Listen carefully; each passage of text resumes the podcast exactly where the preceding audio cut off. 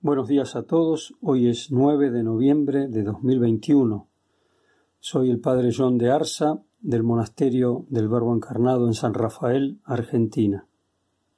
Evangelio de nuestro Señor Jesucristo según San Juan. Se acercaba la Pascua de los judíos. Jesús subió a Jerusalén y encontró en el templo a los vendedores de bueyes, ovejas y palomas y a los cambistas sentados delante de sus mesas hizo un látigo de cuerdas y los echó a todos del templo, junto con sus ovejas y sus bueyes. Desparramó las monedas de los cambistas, derribó sus mesas y dijo a los vendedores de palomas Saquen esto de aquí y no hagan de la casa de mi padre una casa de comercio. Y sus discípulos recordaron las palabras de la Escritura El celo por tu casa me consumirá. Entonces los judíos le preguntaron ¿Qué signo nos das para obrar así? Jesús les respondió, Destruyan este templo, y en tres días lo volveré a levantar. Los judíos le dijeron, Han sido necesarios cuarenta y seis años para construir este templo, ¿y tú lo vas a levantar en tres días? Pero él se refería al templo de su cuerpo. Por eso, cuando Jesús resucitó, sus discípulos recordaron que él había dicho esto y creyeron en la escritura y en la palabra que había pronunciado. Palabra del Señor. Celebramos hoy la fiesta de la dedicación de la Basílica de San Juan de Letrán, que es madre y cabeza de todas las iglesias de la urbe de Roma y del orbe, del mundo entero, la primera iglesia dedicada al culto divino, dedicada a, a Dios y podemos reflexionar sobre el Evangelio de hoy, sobre lo que significa que hay un espacio sagrado, espacio que, Dios se reserva para sí y que debe ser respetado, que no puede ser profanado. Por eso nuestro Señor en el Evangelio de hoy va a purificar el templo. Ya desde los doce años iba Jesús al templo. Durante su vida oculta y no decía nada cuando miraba eh, ese espectáculo de, comercio en la casa de su padre. Lo sufría en silencio, esa, ese desorden, esa falta de adoración. La oración del niño en el templo debió de ser algo extraordinario. Pero ahora Jesús, ya en su vida pública, al inicio del Evangelio de San Juan no más, en el segundo capítulo, rompe el silencio e interviene. No es fácil saber cuándo hay que conservar la mansedumbre, callarse y orar, dando ejemplo a los que no adoran, a los que no respetan, o bien agarrar el látigo y entrar en la ira del Cordero, como dice San Juan en el Apocalipsis. Jesús hace un látigo con cuerdas y realiza un acto violento que produce una ruptura es un gesto de santa ira. Santo Tomás dice que la ira es la pasión más noble porque está más ligada a la inteligencia. Nos produce ira una injusticia, algo que se sale del orden, y nos vemos impulsados a restablecerlo y nos enojamos. Esto hirió el corazón de Cristo, vulneró su sensibilidad. Nosotros muchas veces estamos acostumbrados a ciertas situaciones, permanecemos impasibles ante ellas y hasta nos parecen normales, pero el corazón de Cristo es muy vulnerable. Puede haber un cierto desorden en nuestro corazón que no agrade al corazón de Cristo y que deba ser purificado.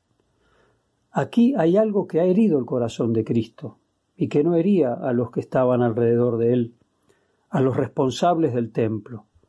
Muy al contrario, consideraban normal esa situación.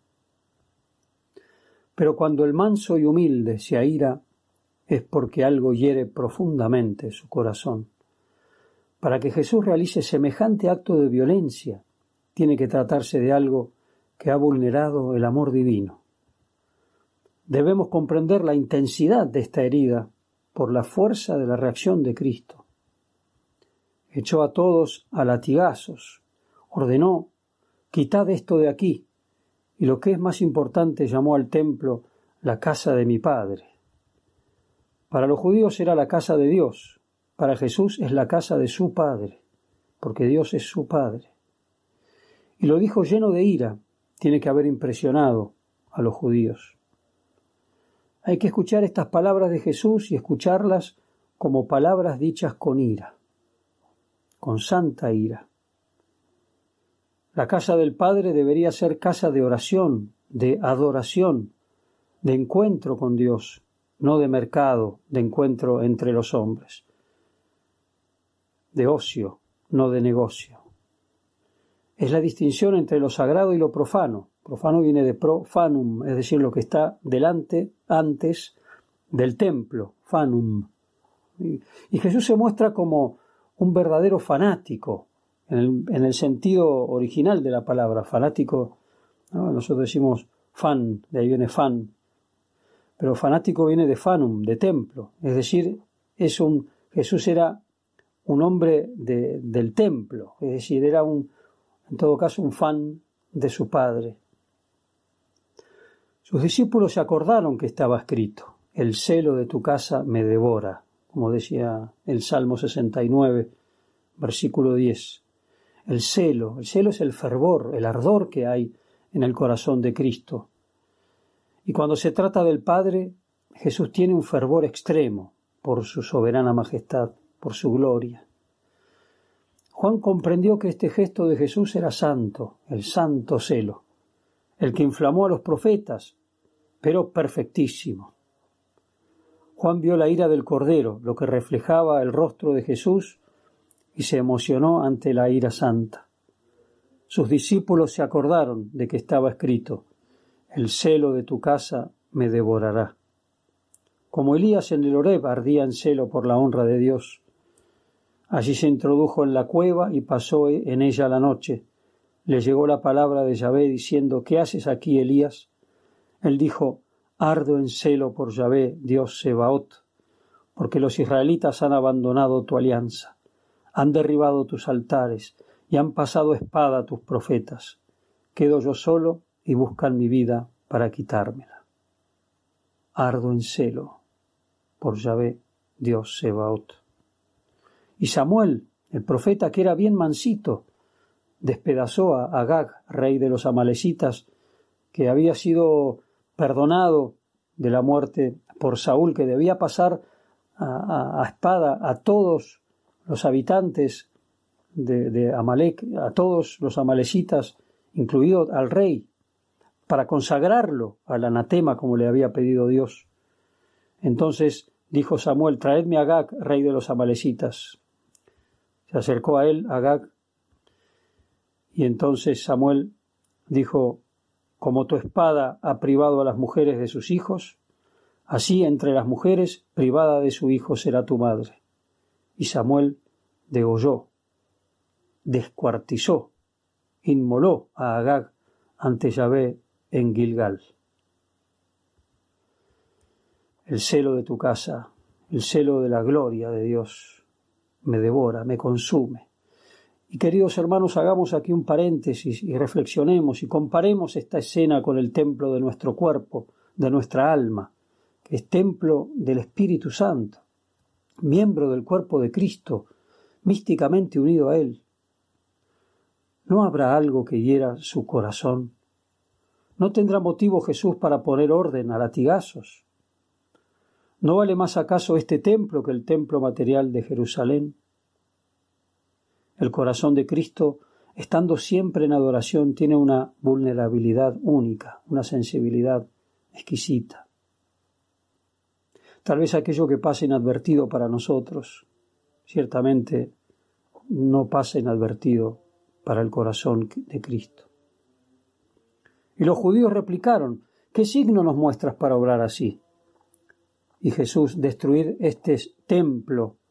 La palabra que utiliza es naos, que significa santuario, no templo. Eh, es la parte más sagrada del templo, el santuario. Destruir este santuario y en tres días lo levantaré. Por eso Cristo se refería a, al, a su propio corazón, que es el santuario, es lo más sagrado, si se puede decir así, de todo su cuerpo, ¿no? Lo más sagrado todo es sagrado, sacratísimo en él, pero el lugar más íntimo, el santo de los santos de, ese cuerpo, de ese templo que es su cuerpo, es su sagrado corazón. Él hablaba del santuario de su cuerpo, va a aclarar el apóstol San Juan, el discípulo amado, el que pudo eh, escuchar los latidos de ese santuario que es el corazón de Cristo. Hablaba del santuario de su cuerpo, es decir, de su corazón. Hablaba de su corazón que habría de ser abierto por la lanza del soldado. Hablaba también de, de su resurrección. Yo lo levantaré en tres días. Destruid este templo, este santuario, y yo lo resucitaré, lo levantaré en tres días. Y San Juan sigue reflexionando. Cuando resucitó, pues, de entre los muertos, se acordaron sus discípulos de que había dicho eso y creyeron en la escritura y en las palabras que había dicho Jesús. Jesús quiere purificar ante todo el espacio sagrado, pues los judíos habían perdido el sentido de la consagración a Dios. Y la santa humanidad de Cristo, por la encarnación, es decir, por, por, por haber sido asumida esa humanidad de Cristo, esa naturaleza humana por el Verbo Santo de Dios. Está toda consagrada a Dios, es toda ella sagrada. Y su corazón está totalmente consagrado, porque es el lugar mismo de la adoración, al estar siempre en un acto de adoración continua al Padre. Si estuviésemos más en adoración, seríamos más vulnerables y más celosos a lo que ofende la gloria del Padre. Lo sagrado y lo profano. Lo sagrado es lo que le está reservado a Dios, lo que concierne directamente a Dios, lo que directamente se relaciona con Él. Lo profano es la relación entre los hombres, en cambio, lo tocante al comercio. No significa que sea necesariamente algo malo, algo pecaminoso, pero cada cosa tiene su lugar algo profano, aunque sea bueno en sí mismo, aunque no sea malo, no debe realizarse en, aquello que corresponde a lo sagrado.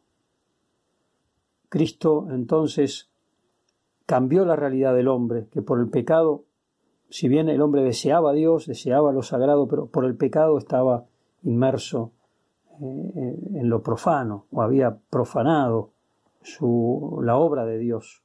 En cambio, Cristo, todo Él está consagrado al Padre. Incluso su cadáver fue sagrado y divino, porque siguió unido al Verbo. El Verbo toma todo, todo es sagrado en Cristo, todo está inmediatamente unido a Dios. Y nosotros también participamos de esa, de, de esa sacralidad por el bautismo. Todo le pertenece a Dios por el bautismo. No hay una zona profana ninguna zona profana en nosotros. Pero nos quedan las consecuencias del pecado. El bautismo nos borra el pecado original, nos hace hijos de Dios, nos hace templos del Espíritu Santo, consagrados a Dios, pero están las reliquias del pecado, que siguen siendo parte de lo profano en nuestras vidas. Y progresivamente todo tiene que ser consagrado a Dios. Tenemos que ir purificándonos, así como Jesús purificó el templo. Es necesario tender a esa consagración total de todo nuestro ser, alcanzar esa estatura de Cristo. Así como lo alcanzó la Virgen, así como ella fue desde su inmaculada concepción, toda consagrada a Dios. No hay nada en ella que no sea divino, que no sea de Dios, que no sea orientado a Dios. María, la, la tota pulcra, la toda sin mancha, la toda de Dios, la Virgen santuario de Dios. Que ella también pues nos ayude a, a purificarnos de manera que nada jamás pueda herir el corazón de Cristo.